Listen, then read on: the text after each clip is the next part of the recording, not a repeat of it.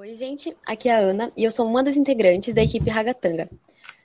Nós somos orientados pelo professor Walter e a nossa equipe também conta com a Heloísa, o Gabi, a Gabriela e o Guilherme. Hoje vamos falar sobre como achamos que será o mundo no ano de 2050. E para aumentar essa discussão e deixá-la mais interessante, chamamos três profissionais que consideramos excelência em suas áreas de atuação. São eles a Camila, o Felipe e a Rosângela. Então, queríamos saber um pouco mais sobre os nossos convidados. Camila, nos conte um pouco mais sobre você. Oi, eu sou a Camila. Como a Ana bem colocou, é, eu sou formada em letras português e inglês há três anos.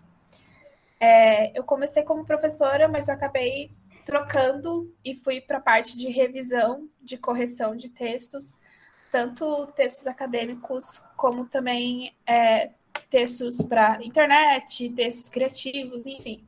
Sou revisora, corretora e também é, eu formato trabalhos, né? Coloco eles dentro do padrão ABNT. Então, enfim, essa sou eu no âmbito profissional. Muito bem. E você, Felipe, nos conte sobre a sua história. Bom, oi pessoal, eu sou o Felipe, eu tenho trabalhado com, majoritariamente com empresas de tecnologia, principalmente startups, nos últimos sete, oito anos. Atualmente eu sou diretor de marketing Latam para uma startup global, chama Swile, uma startup de benefícios. E, bom, basicamente isso. Estou super feliz de estar aqui, é um privilégio. Obrigado pelo convite, pessoal. Espero poder contribuir aí com é, a discussão. Com certeza, obrigada a você. Agora, Rosângela, poderia nos contar um pouco mais sobre a sua trajetória? Então, olá pessoal, eu sou a Rosângela, eu sou professora de física. É, eu sou formada aí há oito anos, eu sou especialista em gestão EAD e mestre em educação científica e tecnológica. Então, aí eu tenho um ambiente bem profissional, assim, bem distinto. Eu tenho foco para o ensino médio, são os meus alunos de ensino médio, mas eu também sou, eu sou professora para ensino superior presencial, que agora ainda mantém o regime híbrido, e também sou supervisora de ensino na gestão EAD de licenciatura, né? Então, eu trabalho com é, licenciatura em física numa perspectiva de formação em educação à distância. E eu também espero aí poder contribuir, poder pensar e refletir um pouco com vocês. Muito bem. Agora vamos começar a falar sobre a nossa pauta. Como vocês acham que será a distribuição da população humana quanto ao seu tamanho, densidade e recursos disponíveis? Bom, eu vou começar então. Pergunta bem difícil para começar. Obrigado, Ana. Soltar a bomba já.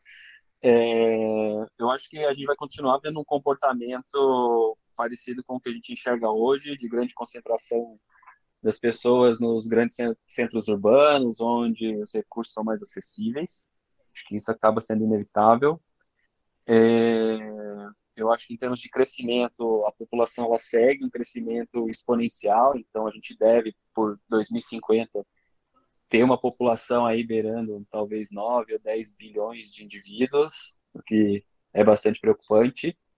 E por outro lado, eu acho que a dinâmica de trabalho, já pensando no contexto mais amplo, pode contribuir um pouco para essa pulverização das populações, considerando que eu não acredito que em 30 anos vão haver muitas das barreiras mais físicas e oficiais que existem hoje, que determinam as nações e coisas assim.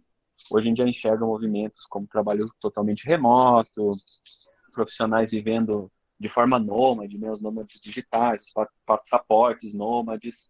Então, acho que isso vai ajudar a distribuir, mas eu ainda assim acredito que mesmo quem viva nessa situação remota não vai fugir dos grandes centros, e aí a gente vai ver uma grande concentração de pessoas nesses locais. Eu, honestamente, eu fico um pouco preocupada quando eu penso aí nas, né, há 30 anos, aqui 30 anos, a questão de distribuição de alimento, né? A gente sabe que uma das principais preocupações, inclusive hoje, através de pessoal que trabalha com agropecuária, é a real redistribuição, né? Porque a gente produz muito alimento, tem alimento suficiente para alimentar todo mundo. Porém, muito alimento vai fora e muita gente passa fome, né? Imagina se a gente está, a gente vive essa realidade hoje, em 2021, imagina como vai estar aí em 2050. Então, eu acho que esse é um ponto relevante para a gente começar a repensar no que, que a gente faz, né? qual é o destino que a gente traz tanto para a nossa alimentação, quanto para a cultura, é, cultura de alimentos, que eu estou dizendo, né? E toda essa questão de produção, como que a gente pode deixar uma. É, ter uma visão mais equi de equidade, assim, né, dessa situação, até porque se a gente já encara situações de fome que são recorrentes, não são de agora, quem dirá daqui 30 anos, não é mesmo? Eu Concordo com a Rosângela na questão de se preocupar com a distribuição de alimento e também me preocupa um pouco a questão de, da distribuição de renda, visto que durante a pandemia é, a gente tem aí notícias de que gente rica ficou mais rica e pessoas pobres ficaram mais pobres. Então, a minha preocupação é nós vamos ter um grande número de pessoas, mas quantas dessas pessoas vão ter renda suficiente para poderem ter uma vida digna, né? E quanto o, os governos é, vão conseguir suprir essas pessoas que têm falta de alimento e falta de renda, o quanto que eles vão conseguir é, beneficiar de alguma forma esse grande número de pessoas. Eu tava pensando aqui, tipo, é, que até 2050, se as coisas, na minha visão pelo menos, se elas continuarem assim, essa diferença gritante, assim, entre a distribuição de renda, de renda, de alimentos, de tudo, vai continuar maior, porque, tipo, vai nascer mais pessoas, só que a maior parte da renda, do dinheiro, vai estar na mão de poucas, então, tipo, isso vai ficar muito desbalanceado. Eu acho isso bem preocupante. É, na verdade, a gente tem, né, rico desde que o mundo é mundo, né?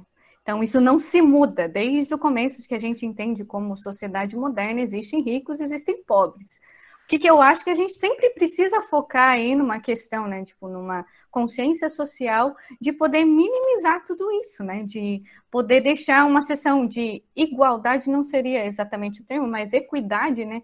Que as pessoas pelo menos tivessem acesso ao mínimo, né? Para ter um, um estilo de vida suficientemente digno, com direito à educação, segurança, saúde, enfim você já sabe. Agora, pensar num, num, num cenário financeiro, a gente parece que caminha para o buraco. Então, começar a pensar quando que a gente vai sair desse buraco é um pouco complicado. Eu, eu honestamente, eu não consigo, não, não tenho nem ideia do que esperar para 2050, sinceramente. Bom, eu vou tentar ser um pouco mais otimista, é, mas realmente a questão de renda ela me parece bastante complicada é, a gente já percebeu ao longo da história, em alguns países, que é, existiu essa questão de realmente a gente chegar num ponto em que as diferenças sociais elas tornaram muito pequenas em alguns países. E daí países que vão atingir diversos espectros políticos. Mas sempre a gente tem essa questão né, de que tem o rico e tem o pobre, é, mas a gente, como espécie, tem que dar um jeito de caminhar em conjunto e dar, né, garantir a, a possibilidade de todos terem o direito de, de existir, de ter uma vida digna. É, na questão de produção de alimentos, eu, eu até comento bastante isso em sala com os estudantes. É, nossa, tem muitas, muitas, muitas estratégias legais que a gente poderia estar usando para produzir mais alimento já dentro dos centros urbanos, para que a gente não tenha que fazer esse deslocamento gigantesco e também não tenha que usar tanta terra para produzir comida. Mas isso já está sendo observado em alguns países da Ásia e da Europa. Aqui na América ainda não se percebe tanto. Né? E talvez até começar a considerar mudanças nos hábitos alimentares, é, especialmente na questão de de onde vem o alimento, para evitar também esse, é, essa questão de. Né, como é que eu vou falar isso? Uma gourmetização né, do, de certos alimentos. E que a gente vê, especialmente com o nosso cenário agora, que realmente tem muita gente que está tendo dificuldade financeira e isso está refletindo diretamente na alimentação, na distribuição de alimentos também. Então, né, a gente a longo prazo tem que pensar em estratégias de distribuição de renda e de comida para garantir que todo mundo tenha uma vida digna. É, eu até ia comentar, é que, tipo, todo, em todo momento que, tipo, acontece uma crise, a primeira questão que é afetada na vida das famílias, tipo, principalmente das mais carentes, é a questão de alimentação, porque a alimentação nunca é o principal fator que vai influenciar na, na questão econômica. Porque, tipo, por exemplo, subir os preços de alguma coisa, o que vai impactar justamente na alimentação. E, Gabi, esse é um ponto importante porque esse tipo de aspecto ele não reflete no PIB. É, quando a pessoa, em termos de consumo e tudo mais, quando uma pessoa ela é saudável, ela prejudica as questões de PIB. Porque as pessoas, quando ela não come McDonald's, ela não está contribuindo ao PIB gerando emprego.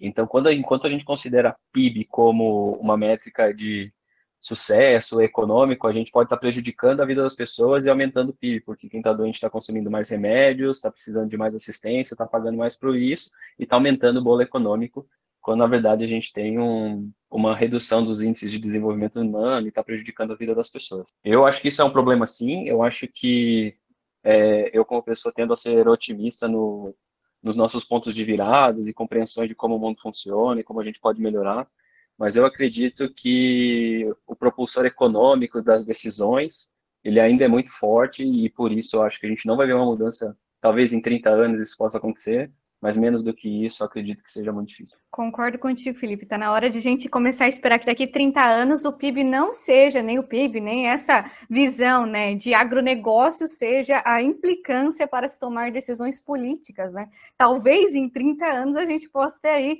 uma visão diferente, a gente ter mais respeito, mais empatia e própria, as próprias políticas sociais sejam voltadas para o real bem-estar das pessoas, né? Não necessariamente em geração de emprego, visto todas essas questões né, que você já falou. Bom, pessoal, a Ana já me apresentou, mas eu sou o Guilherme e vou fazer a segunda pergunta. É, de que forma vocês acham que os avanços tecnológicos podem impactar na, nas profissões tradicionais, tipo mecânico, esse tipo de profissão mais comum, poderia dizer, eu acho. Bom, vou começar por mim, então, né? Eu sou professora e esse tipo de tecnologia já, emplaca, é, é, visivelmente que emplaca isso na minha vida, a partir da, da, da pandemia de, do, do, coronavírus que a gente está vivendo. Então, uma das empresas na qual eu trabalho, ela decidiu manter todos os supervisores de disciplina e os tutores internos 100% em home office. Então, a partir de agora, eu tenho um pedaço do, de, de trabalho, que eu trabalho 100% em home office, e eu trabalhava na época lá na cidade de Indaial, então, para quem sabe, né, de Joinville a Indaial aí são 110 quilômetros, fazia essa viagem toda semana, né, duas vezes por semana, e agora isso já não impacta mais. Então, eu acredito que, assim, essa visão é bem otimista, na minha opinião. A gente rompe aí um monte de barreiras físicas, né? De ter que viajar e tal. Mas isso é, é só um pequeno reflexo num espectro bem maior que eu consigo ver para o futuro. Eu acredito que futuramente a gente vai ter aí uma questão de desenvolvimento tecnológico onde a gente não vai precisar de muitas profissões que hoje em dia são consideradas úteis. A gente pode ver, por exemplo, vou falar aí pelo, pelo meu pai. Meu pai é caixa, é caixa de banco. Então eu, ele já sabe que essa é uma profissão que está morrendo futuramente, né, a gente vai ter toda aí uma questão tecnológica, as empresas vão acabar reduzindo o número de funcionários e a gente vai ter aí uma, uma diversidade muito maior na questão de tecnologia. Acredito que essa mudança que vai ser gerada pelo, né, através desse avanço tecnológico seja otimista e, apesar de criar certo desconforto é, preliminarmente, só tende a avançar e melhorar nossa qualidade de vida. Pelo menos é o que eu vejo, né? Eu vou falar um pouquinho da perspectiva da minha profissão enquanto revisora, mas eu já não tenho uma perspectiva tão é, otimista, porque hoje em dia os processos de revisão, é, de tradução também, eles estão muito automatizados e ainda que não substitua o olhar humano em cima de um texto, é, as inteligências artificiais estão ficando muito refinadas. É, tem, por exemplo, um aplicativo chamado Ulisses, que é para usuário, usuário iOS, e ele é um revisor de textos, e ele é, ele é tão inteligente que ele consegue sugerir ideias para o teu texto, ele consegue captar qual que é o teu estilo de escrita, e ele consegue sugerir como tu pode escrever a próxima frase. Eu vejo, eu sigo um escritor no Twitter que ele usa esse aplicativo Ulisses, e é um aplicativo que revisa, é um aplicativo que corrige. É, o próprio Word, né? Hoje corrige os erros ortográficos, ainda que tenha lá um erro ou outro, ou que o Word não consiga entender algumas questões, algumas particularidades, especialmente da língua portuguesa. Mas eu acho que o, a minha profissão de revisor, eu acho que daqui a uns 30, 40 anos, eu não sei se vai ter uma demanda tão grande, porque eu acho que, como eu disse, vai ser muito automatizado. É, as inteligências artificiais estão ficando cada vez mais inteligentes. É, e até o próprio Google, por exemplo, ele está ficando muito refinado. Se tu usa, por exemplo, o método de traduzir documento do Google que tem no Google Docs, ele tem pouquíssimos erros assim na tradução. Ele é quase perfeito. Então, eu imagino que isso vai ser sempre otimizado, vai ser melhorado. Então, eu vejo que, por exemplo, para minha profissão, não tem muita perspectiva assim de otimismo. Eu acho que daqui a algum tempo não vai mais existir revisor, por exemplo. Eu tecnologia é minha área, então agora eu me sinto mais confortável para fazer alguns comentários. É, eu mas assim, a resposta curta eu diria que eu concordo tanto com a Camila quanto com a Rosângela, a gente pode ter tanto um, um visual otimista quanto pessimista para o futuro. Mas a resposta longa, eu acho que eu queria fazer um pequeno ensaio e refletir sobre isso, porque a coisa mais difícil de projetar para o futuro é tecnologia, apesar disso ser contra-intuitivo, né? Talvez devesse ser a coisa mais simples, mas ela, ela cresce tão exponencialmente em algumas áreas que a gente não consegue enxergar isso. E a reflexão que eu estava tendo quando eu conversei com o Walter sobre isso foi que se a gente tivesse essa conversa com esse tópico para pensar como seria o mundo hoje, a gente estaria fazendo isso em 1990, foi o ano que eu nasci. E se a gente tivesse que. A gente não teria, estaria tendo essa, essa conversa por áudio, a gente não estaria gravando um podcast, que não existiria. Até porque não existia internet comercial em 1990.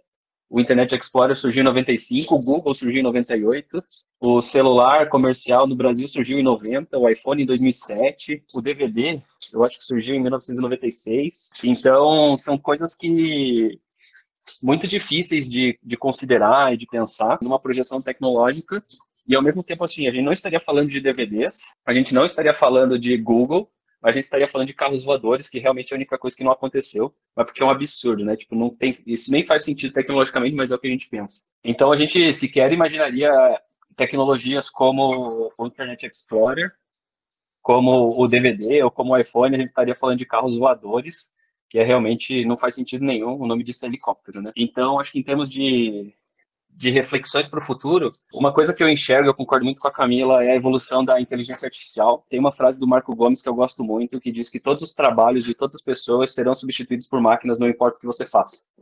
Então, não importa se você é um trabalhador braçal, se você é um professor, ou se você é o diretor de uma empresa como eu, é muito possível que o seu trabalho seja substituído por uma máquina. Em 30 anos eu não sei, mas talvez em 50 ou mais do que isso. E o motivo pelo qual isso é possível é que em determinado momento o custo marginal de produção de alguma coisa por meio das máquinas vai ser tão inferior ao custo de uma contratação de um serviço braçal e tudo mais, que vai ser mais barato, então, produzir essas coisas por meio das máquinas. A gente já vê isso acontecer, né, com profissões, as primeiras profissões a caírem são as profissões mais braçais, obviamente. Então, eu sou de Joinville, os ônibus de Joinville não têm mais cobradores, né, uma, existe uma maquininha fazendo isso. Então, a gente vê que não é necessariamente um robô que vai roubar o nosso emprego, pode ser inteligência artificial. Existe um projeto do Google, chama DeepMind, é esperado que o DeepMind desenvolva consciência em torno de 2030, então, 2030 está aí, são nove anos. Sinceramente, pode ser o começo do fim. Mas tentando não ser super pessimista em relação a isso, eu acho que outros aspectos são importantes considerar. A gente pode ver isso. Eu acho que são duas coisas importantes. A primeira é se o custo marginal de produção de bens, comida e qualquer coisa comprada começa a cair a próximo de zero, uma coisa, uma visão mais otimista é que o, dinheiro começa a se tornar obsoleto, porque a produção de coisas é tão barata e tão, é tão prático de produzir que tudo seria virtualmente gratuito. E sendo virtualmente gratuito, o, o valor do dinheiro se perde, a gente tem acesso a todas essas outras coisas, ou pelo menos o super básico, e a gente melhora a qualidade de vida das pessoas. Eu acho ainda que isso é inevitável, esse tipo de, de movimento, embora eu não concorde com o jeito do que é, que é feito. Então, eu acredito que a grande pergunta aqui não é quais profissões vão ser impactadas, mas como a gente lida com esse impacto. Nos Estados Unidos não existem mais frentistas nos postos de gasolina. Você abastece o seu próprio carro. E se você for no Ipiranga, você poderia fazer isso, porque aquela bomba já é preparada para isso.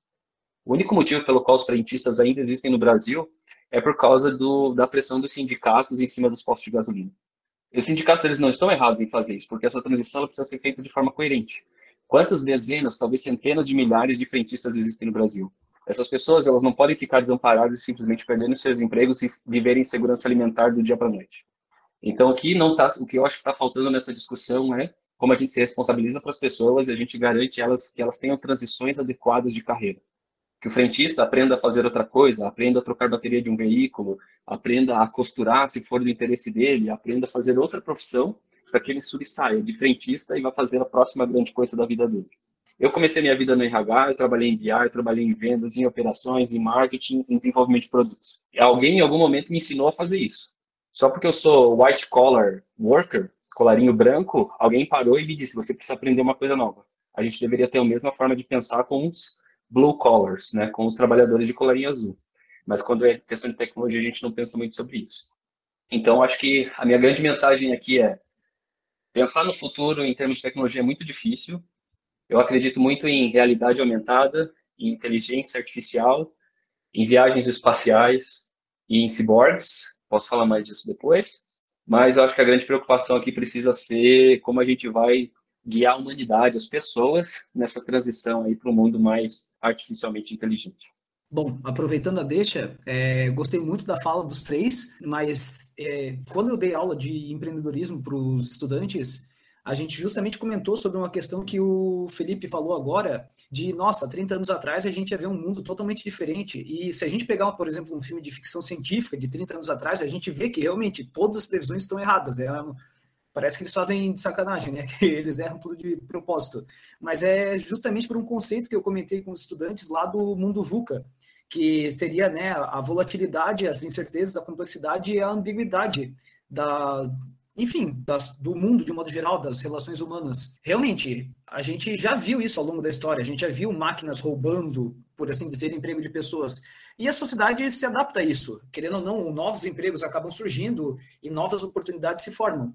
É, a única coisa é que a gente realmente não pode deixar a população desamparada, porque, como foi comentado, se eu tiro o emprego de um frentista e eu não ensino ele a trabalhar com outra coisa, o que, que eu vou fazer com ele? Né? Eu tenho que garantir realmente que ele tenha condição de continuar tendo uma vida digna, caso eventualmente ele venha perder o emprego dele para uma máquina, ou enfim, até mesmo para uma situação em que a, o próprio cliente vai executar o trabalho que antigamente ele fazia. Só uma coisa que eu fiquei pensando assim, tipo, que essa mudança vai ser inevitável, com certeza vai chegar um momento que as máquinas vão tomar a maioria dessas profissões, tipo, de frentistas e tal. E se para não ter um grande grande crise de desemprego, de gente passando fome, sem renda, essa mudança tem que ser gradativa assim. Eu acho que tem que ser preparada, tipo, tem que pensar, tem que ser pensada desde agora, porque como o Felipe falou, há 30 anos atrás a gente não sabia como a, as coisas seriam hoje. E a gente não sabe como a tecnologia vai avançar até, 30, até daqui 30 anos.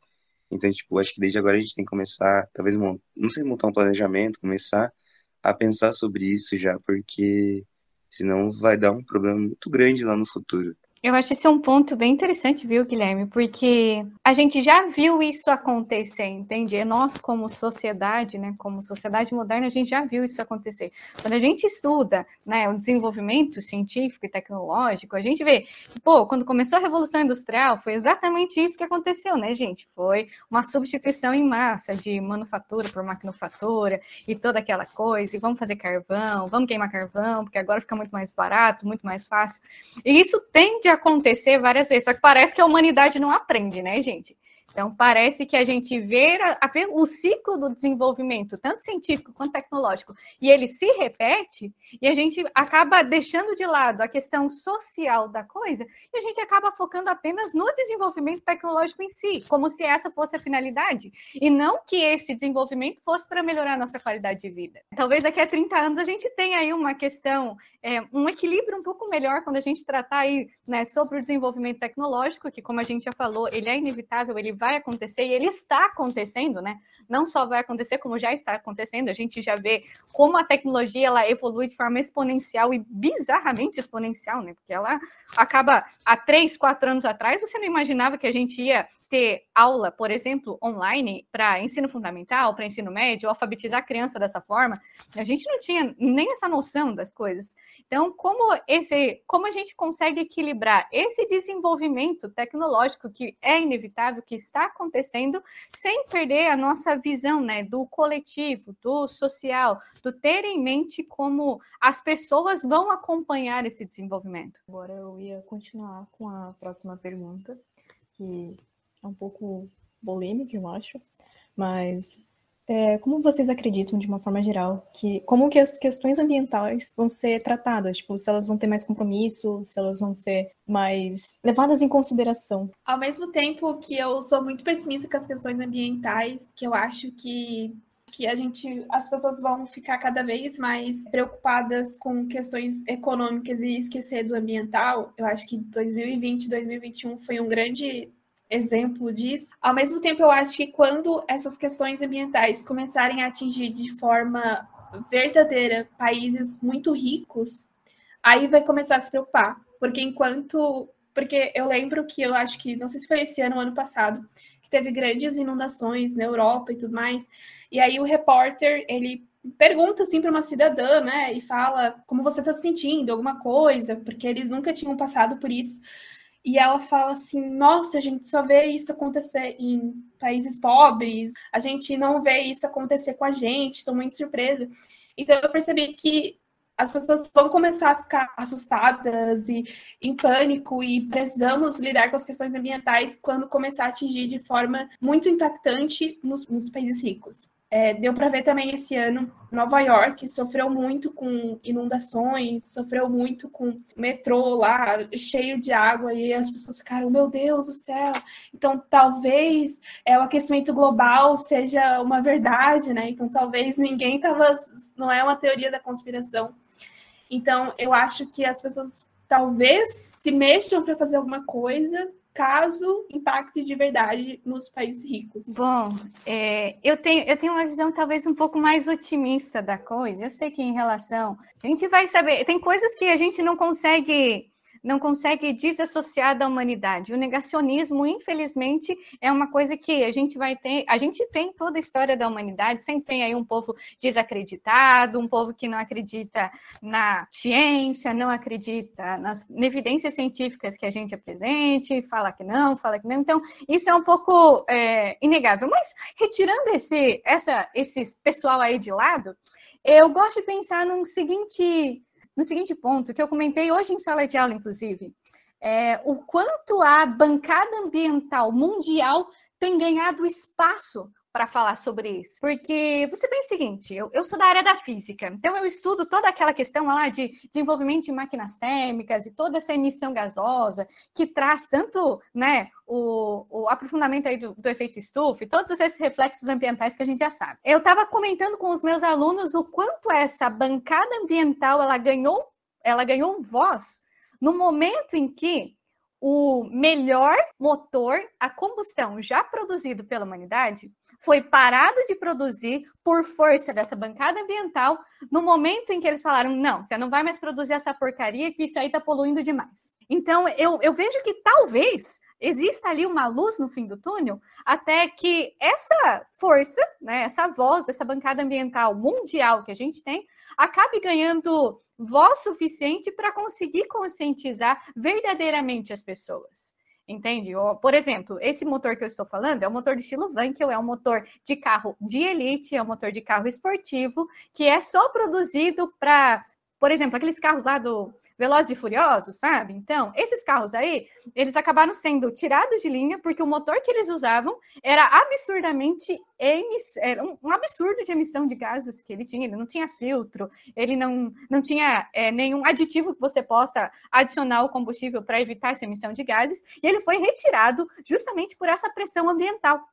Então, talvez num futuro, agora, né, com agora, a gente dando aí voz a, pô, vamos focar aí em carros híbridos, em carros elétricos, e nessa evolução aí da tecnologia, no 5G, no carro que é, tem direção própria, então, tudo isso, talvez assim, talvez por essa toda essa evolução científica e tecnológica que a gente vai ter, talvez tenha aí uma possibilidade de a gente conseguir atingir necessariamente quem precisa. É, bom, essa é a minha opinião, né? Talvez daqui a 30 anos a gente não tenha mais o, a dependência do petróleo. Eu espero, eu espero e almejo do fundo do meu coração que a gente não precise do combustível, do, da gasolina, do diesel, para ter aí nossos, é, nossos produtos para nosso mercado ser abastecido, para nossa farmácia ser abastecida, que a gente consiga fazer isso de outra forma, sem a dependência dessa emissão de gases. E isso já vai auxiliar de forma muito significativa no, na emissão de gases anuais que a gente tem, né? Que a grande parte vem aí da queima, né? Então a gente poderia imaginar e, e pensar em formas de produzirmos energia limpa, de fazermos o transporte de uma forma mais limpa, sem essa toda essa emissão de gases. Talvez possa estar errada, gente, possa estar errada, né? Porque a ciência normalmente ela está errando, né? Mas talvez daqui a 30 anos a gente não tenha essa dependência. Eu sei comentar uma coisa rapidinho, tipo, em relação à queima de combustíveis fósseis, que, tipo, sim, é uma coisa realmente preocupante, mas tem toda a questão de que a.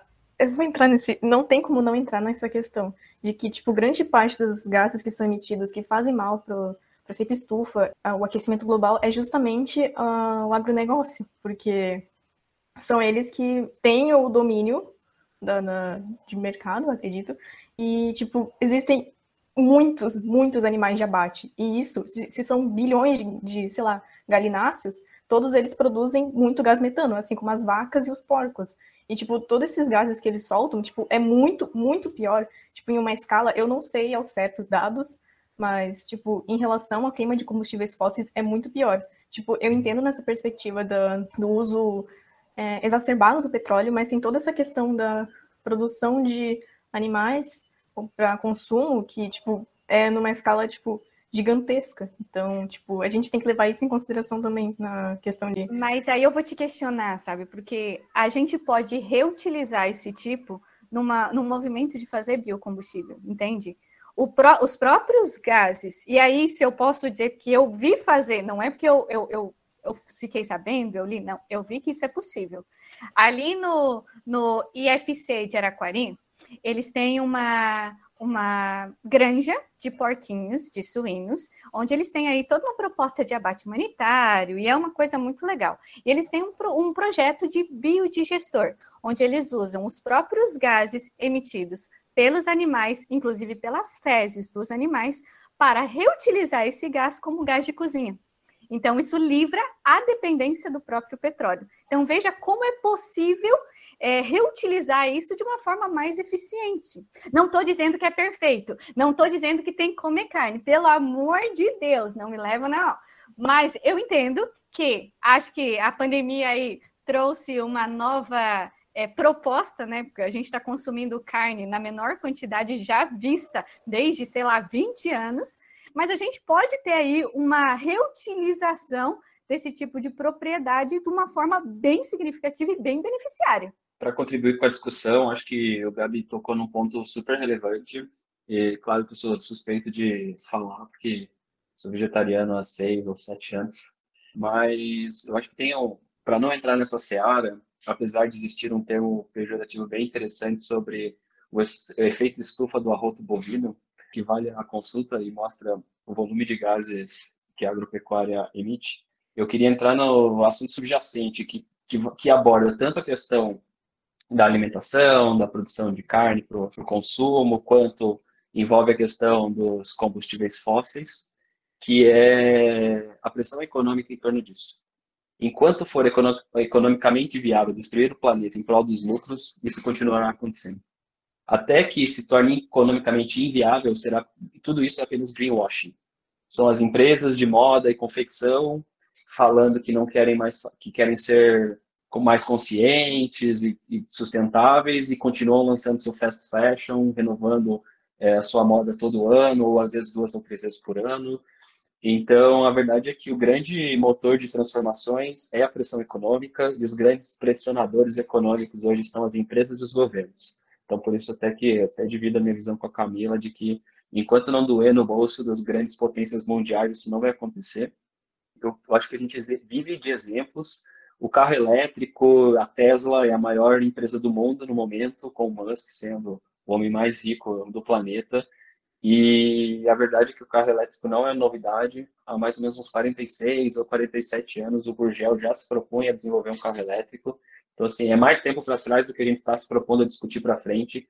E o motivo pelo qual esse carro não decolou são, mera, são meramente questões econômicas, de produção desse veículo e de lobby em relação a consumo e dependência de, do petróleo e seus derivados. Somado essa pressão econômica com o fato de que as mudanças climáticas elas são muito imperceptíveis no nosso dia a dia, a gente fala, se o planeta aumentar 2 a 3 graus Aí vai, vai viver a completa destruição disso. A gente pensa, tá, mas daqui a pouco faz calor 45 graus ali, não aconteceu nada, o que, que são 3 graus a mais ou a menos? Então, isso é muito imperceptível. É como, para nós, mudança, as mudanças climáticas são como não escovar os dentes um dia. No outro dia você acorda de manhã e seus dentes estão todos na boca, significa que não é necessário escovar os dentes. Então, acho que isso torna a situação muito difícil de controlar.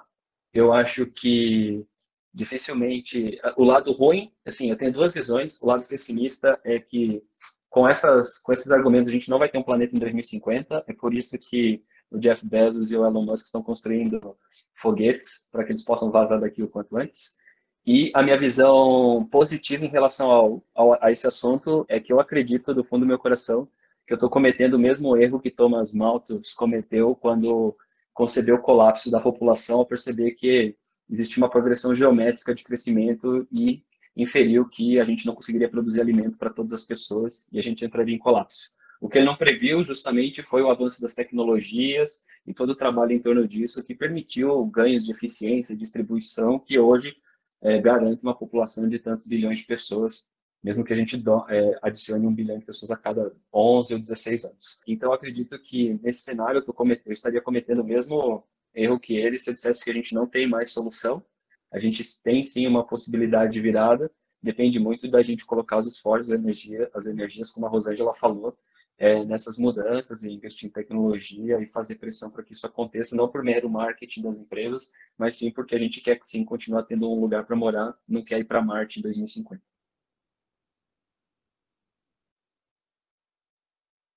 Bom, eu como estudante do ensino médio, eu gostaria de, tipo, apontar que eu acho que investir também em, tipo, debates em sala de aula sobre essas pautas é muito interessante, porque as gerações que estão por vir vão ter mais consciência. Tipo, eu tenho, eu tenho de exemplo uma priminha de seis anos que, tipo, ela, tipo, em uma sala de primeiro ano, vamos supor que tem 35 alunos, e isso afeta ela, então pode afetar os outros 34, em que ela prefere, tipo, ir para um lugar de bicicleta do que ir de carro. Então, tipo, tendo essa pequena mudança, tipo, isso afeta, tá afetando a minha priminha, que é, tipo, uma cidadã do Brasil, mas isso também pode afetar, tipo, criancinhas da Europa, como criancinhas da América, como crianças da Ásia. Então, eu acredito que, tipo, ter esses debates em sala de aula também é muito importante para que o nosso planeta, tipo, consiga sobreviver que questão ambiental eu sempre quero dar minha opinião porque é a minha área. Daí agora eu me sinto confortável para falar. Depois a gente edita essa parte aí. É, não, eu queria fazer alguns comentários sobre o que foi comentado. A primeira coisa que o Gabi comentou ali da questão da, do veganismo, né? É, da, enfim, do abate e tudo mais. É, eu imagino que, tirando a Camila, que a gente se conheceu hoje, todo mundo sabe que eu sou vegano também. Inclusive, quem me influenciou a virar vegano foi o Felipe Witt, que está aqui hoje. É, sobre isso, uma coisa que a gente tem que considerar é, em questão de emissão direta de gases, tá? Todos os dados hoje em dia indicam que a maior parte das emissões de gases de efeito estufa e o setor que mais produz gases de efeito estufa e tem efeito mais negativo sobre o meio ambiente é o setor energético. Então, é queima de carvão e a queima de petróleo para gerar eletricidade. Logo, o nosso foco principal, quando a gente pensa em aquecimento global, em mudanças climáticas, é atacar diretamente nas energias renováveis. Só que Existe um outro detalhe, é porque a questão da agropecuária, quando a gente considera a questão de criação de gado, seja gado suíno, bovino aviário, é muito da degradação da terra, porque eu tenho que desmatar uma grande área de floresta, e essa área de floresta é uma esponja de carbono. Então eu tenho meio que um ataque em duas frentes. Eu tiro, eu tenho um animal que está liberando metano, e eu tenho a destruição de quem tiraria carbono da atmosfera. Então isso é uma situação agravante quando a gente considera a pecuária é, como um problema ambiental. É, outra coisa também, existe um processo mundial que isso não é muito comentado, mas não se acredita, na verdade, que a Terra simplesmente vai perder toda a biodiversidade, todo mundo vai morrer. É, existe uma tendência natural de que as espécies comecem a se tornar mais homogêneas por causa das viagens, enfim, de um lado ao outro, isso vai fazer com que a gente acabe levando animais e plantas de um lado ao outro e fazendo com que, na verdade, as paisagens comecem a se tornar homogêneas. Os animais da África eu vou começar a encontrar na América, os animais da América eu vou começar a encontrar na Ásia, então vai ficar meio que padronizado.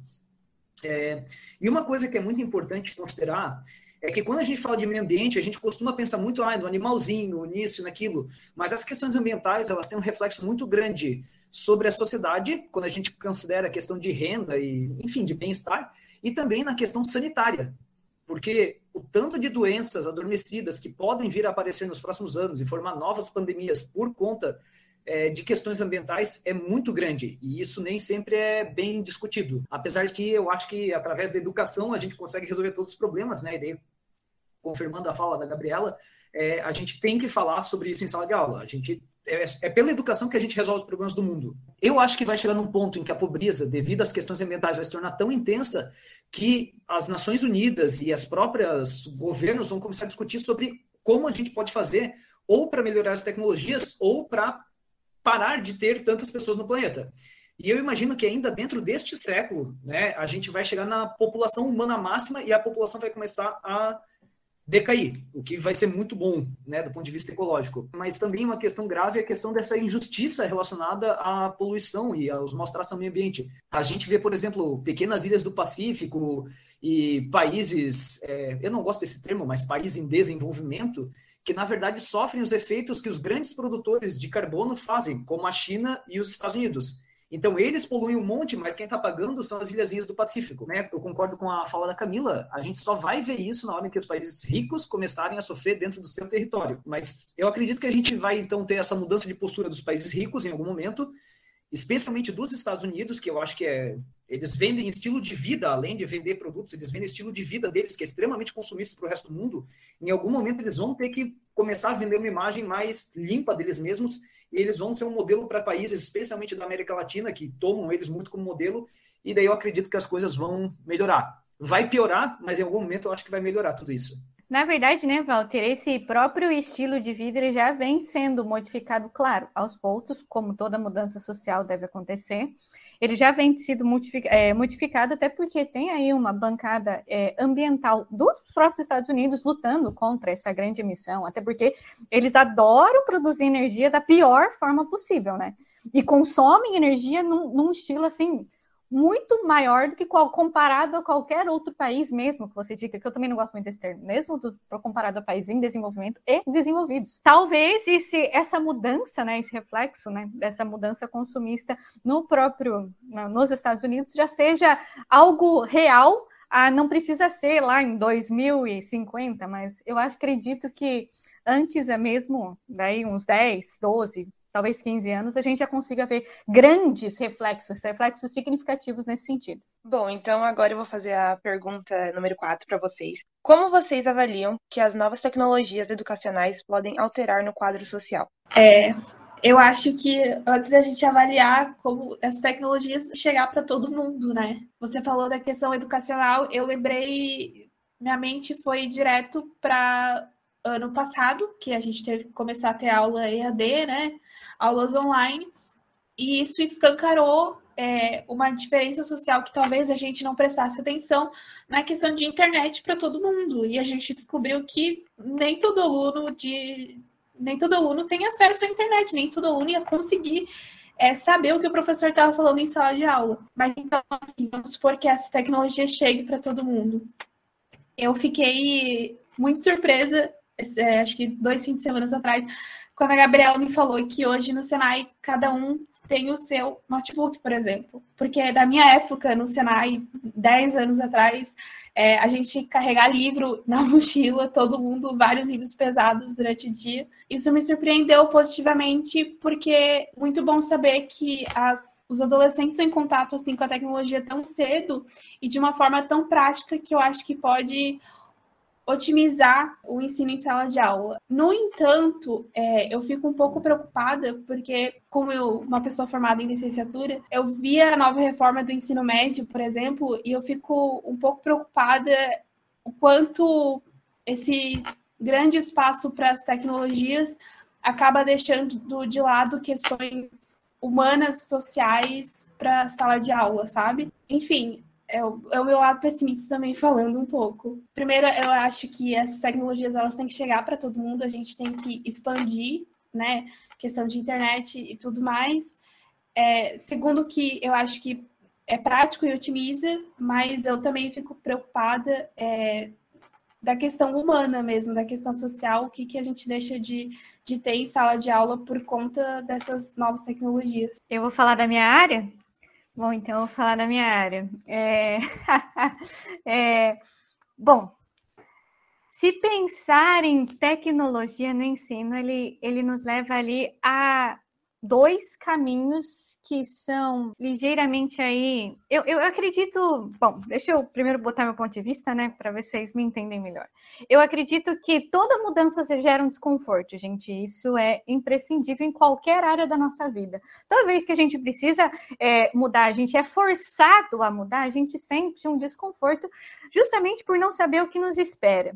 É, nesse sentido, a tecnologia do no, é, aplicada no ensino, ela pode ser uma bênção e uma maldição. É, eu acredito que, apesar de a gente ter aí grandes passos para que todo mundo tenha acesso à internet, ainda assim existe grande desigualdade que não era esperado, né? E a pandemia expôs isso para gente, né? Claro que é algo a, a, se levar em consideração, existem realidades e irrealidades. É, essa tecnologia na educação ela faz com que é, materiais de qualidade cheguem a locais que eram antes fisicamente impossíveis ou muito, muito difíceis. Então, eu trabalho numa instituição que ela tem como lema levar educação, levar ensino de graduação, levar uma formação para o aluno, independente de onde ele esteja. E, nesse sentido, oferecer para o aluno um respaldo completo para que ele tenha essa educação de qualidade para que ele mude assim a sua perspectiva de vida. Então, eu como educadora e acredito que a educação ela muda o mundo, né? A educação na verdade ela move as pessoas e as pessoas elas mudam o mundo, como diria Paulo Freire. É, eu acredito necessariamente que a, a, a, aplicação da tecnologia na educação pode ser uma benção e pode modificar a qualidade de vida de muita gente. Pode trazer aí para pessoas que não têm uma educação. Vou dar um exemplo. A minha instituição tem polos em comunidades ribeirinhas lá no Amazonas. Desde quando um centro universitário, como por exemplo, aquela, esses centros federais mais clássicos, conseguiriam alcançar aquelas pessoas, conseguiria dar àquelas pessoas uma qualidade de ensino que a gente tem hoje. Contudo, nem tudo são flores, né? Então, a gente precisa, claro, que ele tenha aí o acesso que é o necessário pela instituição de ensino. Então, a instituição de ensino tem que dar um respaldo para que o aluno tenha esse acesso, para que o aluno consiga se deslocar até certo lugar, para conseguir ter acesso a computador, a uma internet de qualidade, a aplicativos. Tem que ensinar o aluno a usar esses aplicativos e tem que dar aí uma consciência do que, que ele está utilizando que aí eu acho que a gente vai para o outro lado. Então, como ela pode ser uma bênção, ela pode ser a maldição. Porque a internet é um local totalmente sem filtro. Então, aí a gente pode acabar pecando no excesso do uso da tecnologia e acabar tropeçando aí num excesso de liberdade onde você não tem mais filtros morais, você não tem mais filtros éticos e você acabe aí tendo acesso a uma série de coisas que podem fazer um desserviço para a sociedade, como a gente vê por aí, né? Então, assim, não é, não é segredo para ninguém como a internet ela é uma benção desde que é muito bem utilizada. Então, aí a gente tem que encontrar, eu acredito no equilíbrio, então a gente tem que encontrar um meio termo, onde a gente consiga utilizar as tecnologias para o crescimento, para o desenvolvimento, para a formação de um cidadão. E esse cidadão, ele tenha consciências éticas, ele seja um cara reflexivo, ele saiba opinar, mas ele também saiba respeitar o direito do outro. Ele não invada a privacidade do outro. Ele não vá lá e copie um texto e diga que é seu. Então, isso tudo é uma questão, são questões todas que devem ser desenvolvidas dentro de sala de aula e pela instituição de ensino.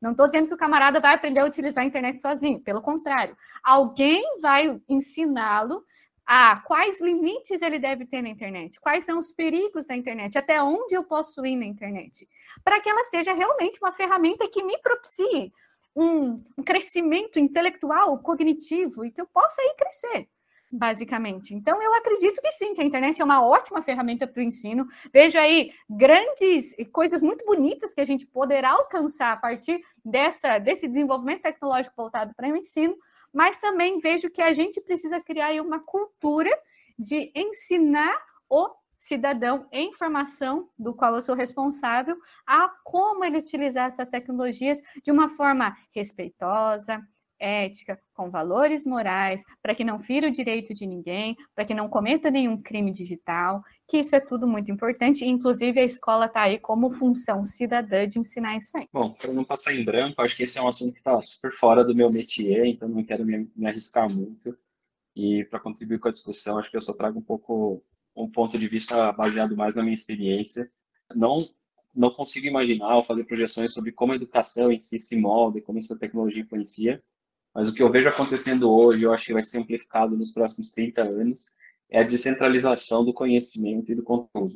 A oportunidade de buscar o conhecimento por outras vias, que não necessariamente a educação formal. Eu mesmo, é, para me manter atualizado, eu fiz muita coisa que não me deu um diploma, que não me certifica de nada, e ainda assim foi muito útil para o meu desenvolvimento, para a minha carreira, para a minha aplicação no dia a dia.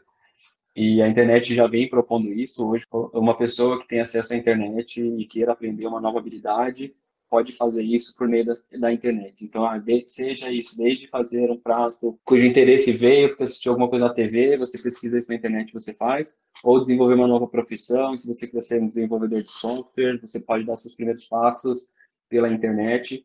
Então, acredito muito que é, o conhecimento vai ser descentralizado e vai se tornar um pouco mais democrático do que ele é hoje. E aí cabe reforçar aí todos esses movimentos que os professores já comentaram sobre como a gente torna isso um ciclo positivo aí benéfico para as pessoas. É, o Felipe falou que eu estava pensando com essa, essa evolução da tecnologia, da internet se espalhando e com mais e mais pessoas tendo acesso à internet, e ao conhecimento, é, vai tá acabando, tá deixando de ser da elite. Então, tipo, cada vez mais pessoas das classes mais baixas têm oportunidade de ter acesso ao conhecimento. E com o conhecimento a gente consegue evoluir, consegue mudar as coisas. E é isso que eu tava esperando um momento para falar, mas eu acho muito interessante isso que a internet trouxe, essa mudança, porque há muito tempo atrás, só quem, só os nobres, quem tinha mais dinheiro podia estudar, conseguir estudar a tecnologia, como a Rosângela falou, ela pode mudar muito a vida das pessoas se for usada do jeito certo. Bom, como professor também, é, eu tenho uma visão bastante otimista sobre como essas novas tecnologias vão acabar impactando na, na educação, e aqui falando mais da educação formal mesmo, tá? Não dessa educação extra que livremente na, na internet. Mas eu me recordo né, de toda a minha vida acadêmica, desde que eu entrei na educação lá no ensino fundamental 1, né, que na época se chamava primário, ginásio, até o fim da minha graduação e agora né, estou estudando novamente, a gente teve sempre uma estrutura muito semelhante de educação. E com essa, com essa nova proposta de ensino médio que a gente vem trabalhando agora, é a primeira vez que eu vejo que a gente está mudando o nosso estilo de educação daquela questão de ah, fileirinha e realmente vamos botar a mão na massa e vamos trabalhar com tecnologia, vamos explorar e trocar experiências verdadeiras. É, claro, existe uma questão aí que está se debatendo muito da questão da carga horária das disciplinas, mas eu acho que isso é uma coisa que a gente vai contornar ao longo do tempo. Mas essa questão de troca de experiências, que é proporcionada também pelo uso de tecnologia, é muito, muito, muito otimista.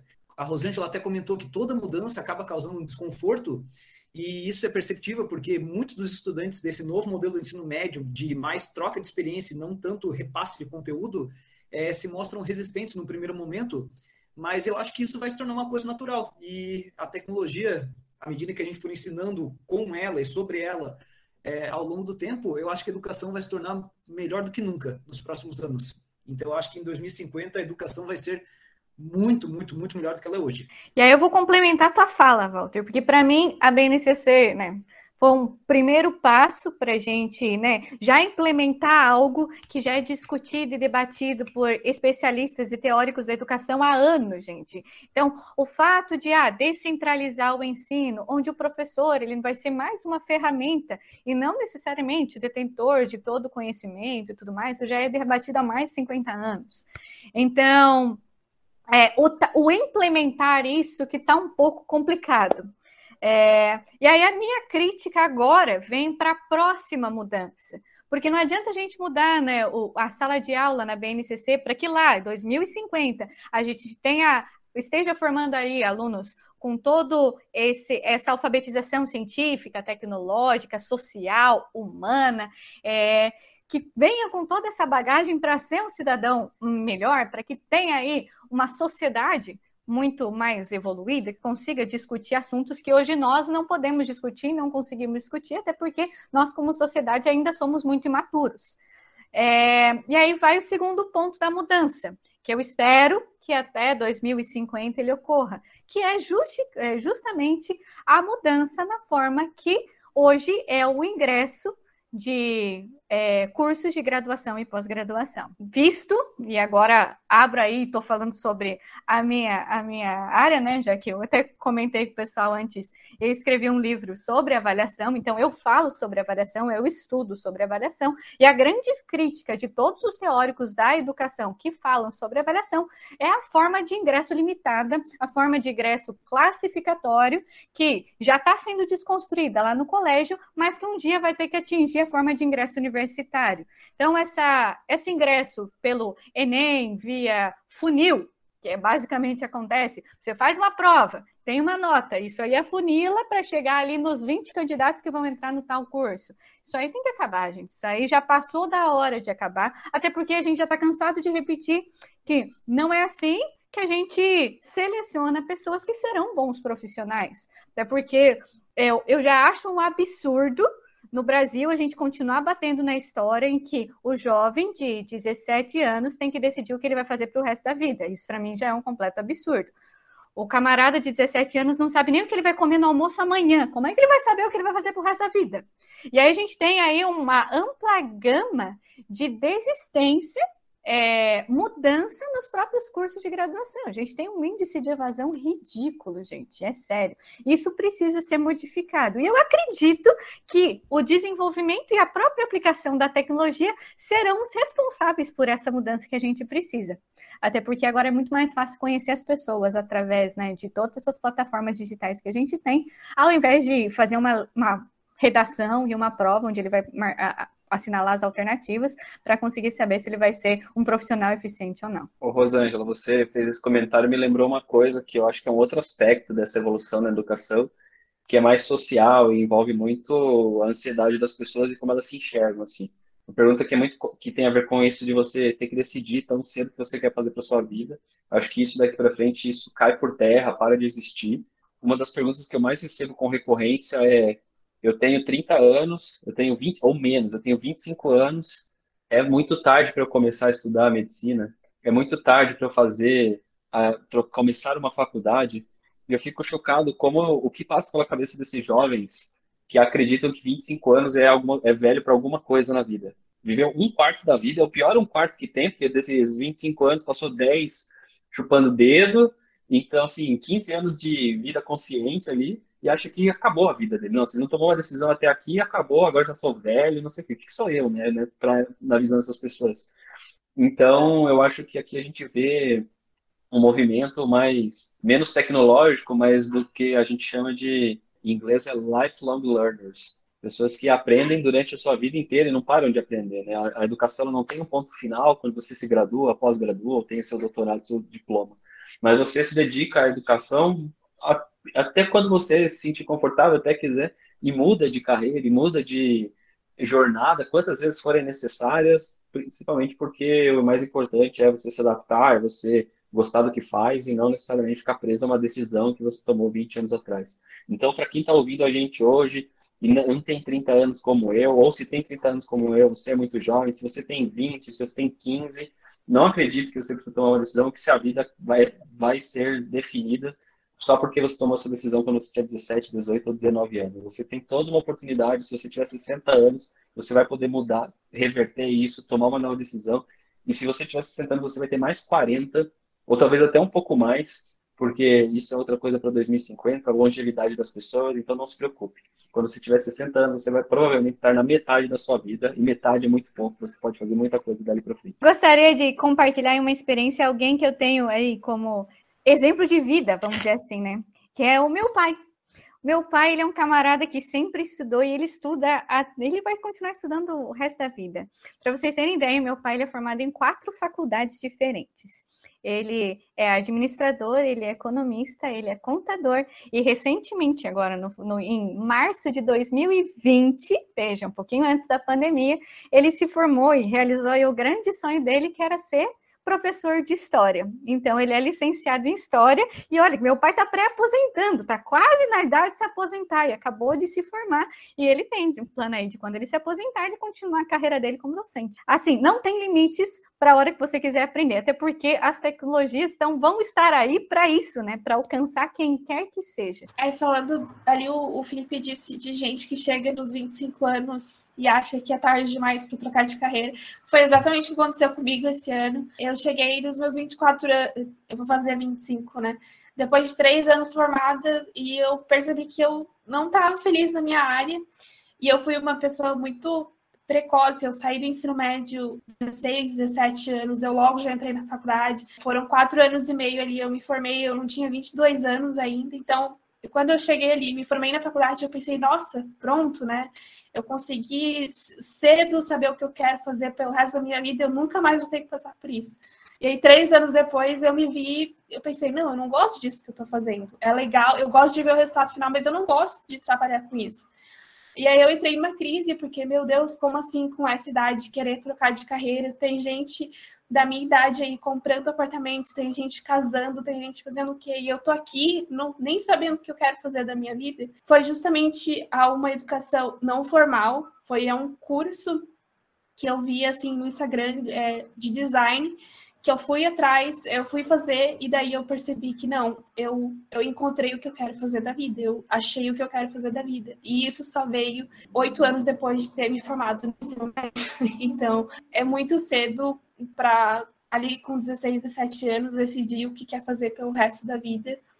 E o que eu aprendi é que a palavra tarde não existe, não deve existir no dicionário de ninguém. Não tem essa coisa de é tarde demais para mim, não posso fazer mais nada. Eu só ia comentar que, tipo, cada pessoa tem o seu tempo. Então, tipo, para algumas pessoas pode ser mais rápido e para outras, tipo, pode demorar uma vida inteira até que ela descubra o que ela gosta de fazer.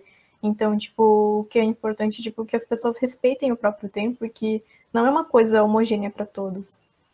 Meu nome é Heloísa e a gente gostaria de saber o que vocês gostariam de deixar como legado para as próximas gerações como uma pessoa eh, que escreve, eu queria deixar a minha palavra como legado para as próximas gerações.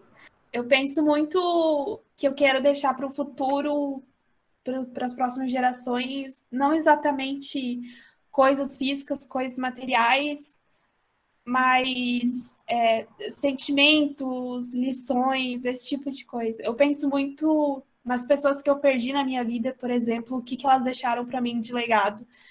E não tem nada físico, não tem nenhum terreno, nada disso. O que elas deixaram de legado para mim foi o que elas foram, é, como elas cativaram as outras pessoas, como elas tornaram o mundo do jeito delas melhor. Então eu acho que esse é o, é o que eu quero deixar de legado, a pessoa que eu fui, o que eu fiz para os outros e como eu tornei do meu jeito o mundo um pouquinho um pouquinho melhor. Vou deixar o Felipe com a última palavra, né?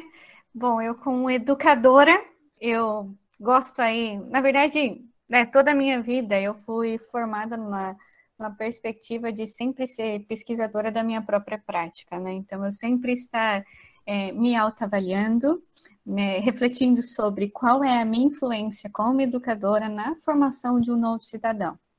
E isso sempre vem à mente quando alguém me pergunta sobre que legado eu pretendo deixar. Então, eu, eu gosto de pensar em dois pontos, assim, né? Então, dois legados, né? Que, na verdade, vai ser o mesmo, né? Mas em duas perspectivas diferentes. Em, primeiramente, trazer aí a visão de que a física, que é algo tão amedrontador e tão temido por tanta gente, que ela não é nada mais que algo simples que a gente usa no nosso dia a dia e ela foi construída por pessoas como eu e vocês. Então, ela é feita por uma construção humana, não é feita linear, já foi feito de forma muito errada, já teve muita concepção errada aí, Mas é, se eu consigo deixar para os meus alunos hoje que a física, entender que a física é uma ciência, que ela não se desenvolve de forma progressiva e que ela foi feita com pessoas como eu e você, ela já é um ponto que me deixa muito feliz. E o segundo ponto é sempre pensar na forma de que, tipo, se eu estou influenciando o meu aluno, o meu acadêmico, um pouquinho, a ser um profissional melhor, a ser uma pessoa melhor, a ser um cara mais reflexivo. Ou no meu curso de licenciatura em física, lá dos meus alunos que eu formo, se eu formo um aluno que, pô, olha para mim e fala, um dia eu quero ser uma professora que nem ela, ou essa professora me fez pensar em ajudar o meu aluno que eu vou formar lá no futuro a ser um cara melhor, a ser um cara com valores, um cara ético, um cara respeitoso, um cara empático. Isso para mim já é de grande valor. E quando eu acabo ouvindo isso de um aluno em 200 que eu tenho no ano inteiro, já é assim, gente, honestamente é muito recompensador. Então, o legado que eu deixo para o mundo são esses dois, né? Espero mostrar que a ciência ela é feita por gente humana, que nem eu e você. Eu deixo aí um pontinho de reflexão, um pontinho de respeito, de amor ao próximo, de empatia, de sororidade para todo mundo que passa pela minha sala de aula. Fica difícil falar disso, de impacto, depois de, desse discurso todo, é muito difícil falar depois da professora. Realmente eu não tenho todas essas ambições, eu fico até sem palavras. Eu acho que a minha única perspectiva é ter um pouco de sabedoria para cruzar aí com as pessoas nesse caminho e ser gentil com elas, para que, enfim, elas possam sair felizes disso, leve dessas interações comigo, que eu possa, e talvez em termos de legado, que eu possa simplesmente ter influenciado algumas pessoas para o bem e talvez formando uma família no futuro, tendo filhos, que esses filhos possam continuar distribuindo e propagando valores que façam bem para o planeta, para as pessoas, para as sociedades em si, e simplesmente isso. Então, acho que essa é a minha grande é, ambição em termos de legado, é simplesmente que eu consiga fazer um pouquinho de bem para cada pessoa aí com quem eu cruzo aí nessa, nesses anos aí na Terra. Bom, só uma coisa, o Felipe falou isso agora e me veio na mente um negócio não sei se entra muito no assunto, mas ficou como um legado para mim de uma pessoa que eu nunca mais vi na minha vida. Mas teve um momento na minha vida em que é, eu tava em um certo lugar e tive um, tipo, um problema, eu tava meio desesperada. E essa pessoa, tipo, era uma velhinha, ela veio, me ajudou, me acalmou assim, e eu consegui resolver o problema porque ela tava ali. E ela me mostrou o valor da empatia pelas pessoas. Tipo, se uma pessoa tá, tá com um problema ali e, tipo, simplesmente passar e deixar ali, essa pessoa provavelmente não vai ver mais. Só que se tu ajudar, nem que seja um pouco, pode causar muita diferença na vida dela. E, tipo, por essa velhinha ter me ajudado, hoje eu tenho muito mais empatia pelas pessoas e, tipo, de saber se elas estão bem. Eu me preocupo muito mais com isso, porque eu passei por uma situação problemática e alguém me ajudou. Então acho que, tipo, essas pequenas coisas que vezes pessoas que a gente nem conhece fazem, ficam como legado e a gente nem percebe. Isso que eu queria falar. Bom, eu como aluna do professor Walter e prima da Camila, eu posso dizer que o legado que eles me passam me ajudaram e eu acredito que vão me ajudar. Tipo, daqui a muitos anos, porque vocês dois, vocês são, tipo, muito importantes para mim. E aqui nessa roda de conversa, o Gui e a Elo, eles são os meus amigos mais próximos. E os dois também, eles me. Os dois também, eles sempre me ajudam em todos os momentos. E eu sei que se um dia eu estiver precisando de alguma coisa, eles vão estender a mão para mim. Então, eu gostaria de agradecer a vocês. E é isso. Desculpa. Ai, que, que bonitinho. Ai, gente, é, até queria comentar justamente o que o Felipe, né, reforçar o que o Felipe e a Rosângela comentaram, mas eu acho que na posição de professor eu, eu fico muito feliz com a tua fala, Gabriela, de saber que eu posso é, impactar positivamente a vida de vocês. E eu acho que esse é o principal papel do professor, é plantar sementes de um futuro melhor. Todo mundo pode fazer isso, né? Mas a minha profissão me obriga diretamente a fazer isso todo dia, 12 vezes por dia, dependendo do dia, com 40 alunos diferentes a cada nova situação. Eu sei que eu não somos convidados, mas já falando, eu acho que esse é o, o legado que eu tenho é inspirar as pessoas e fazer o mundo de pouquinho em pouquinho um lugar melhor. Eu só ia comentar brevemente que, tipo, a, a vida é basicamente uma jornada em que você sempre tem que buscar conhecimento, independente do que for. E, tipo, é sempre bom você agregar conhecimento e, tipo, se possível, você conseguir passar isso adiante, porque eu acho que essa é uma das melhores coisas que se tem. É, gente, é, seria isso, tá? Eu agradeço muito a presença de vocês. Eu, então, eu acho que foi muito proveitoso para todo mundo. É, foi uma honra estar com vocês, que não só são profissionais é, muito bons, mas também pessoas muito boas. Acho que agora é hora da gente trabalhar e torcer para que, né, daqui a 30 anos, lá em 2050, a gente possa ter, devido ao nosso esforço e às nossas atitudes, deixado um mundo melhor, então, para as próximas gerações. Muito, muito, muito obrigado.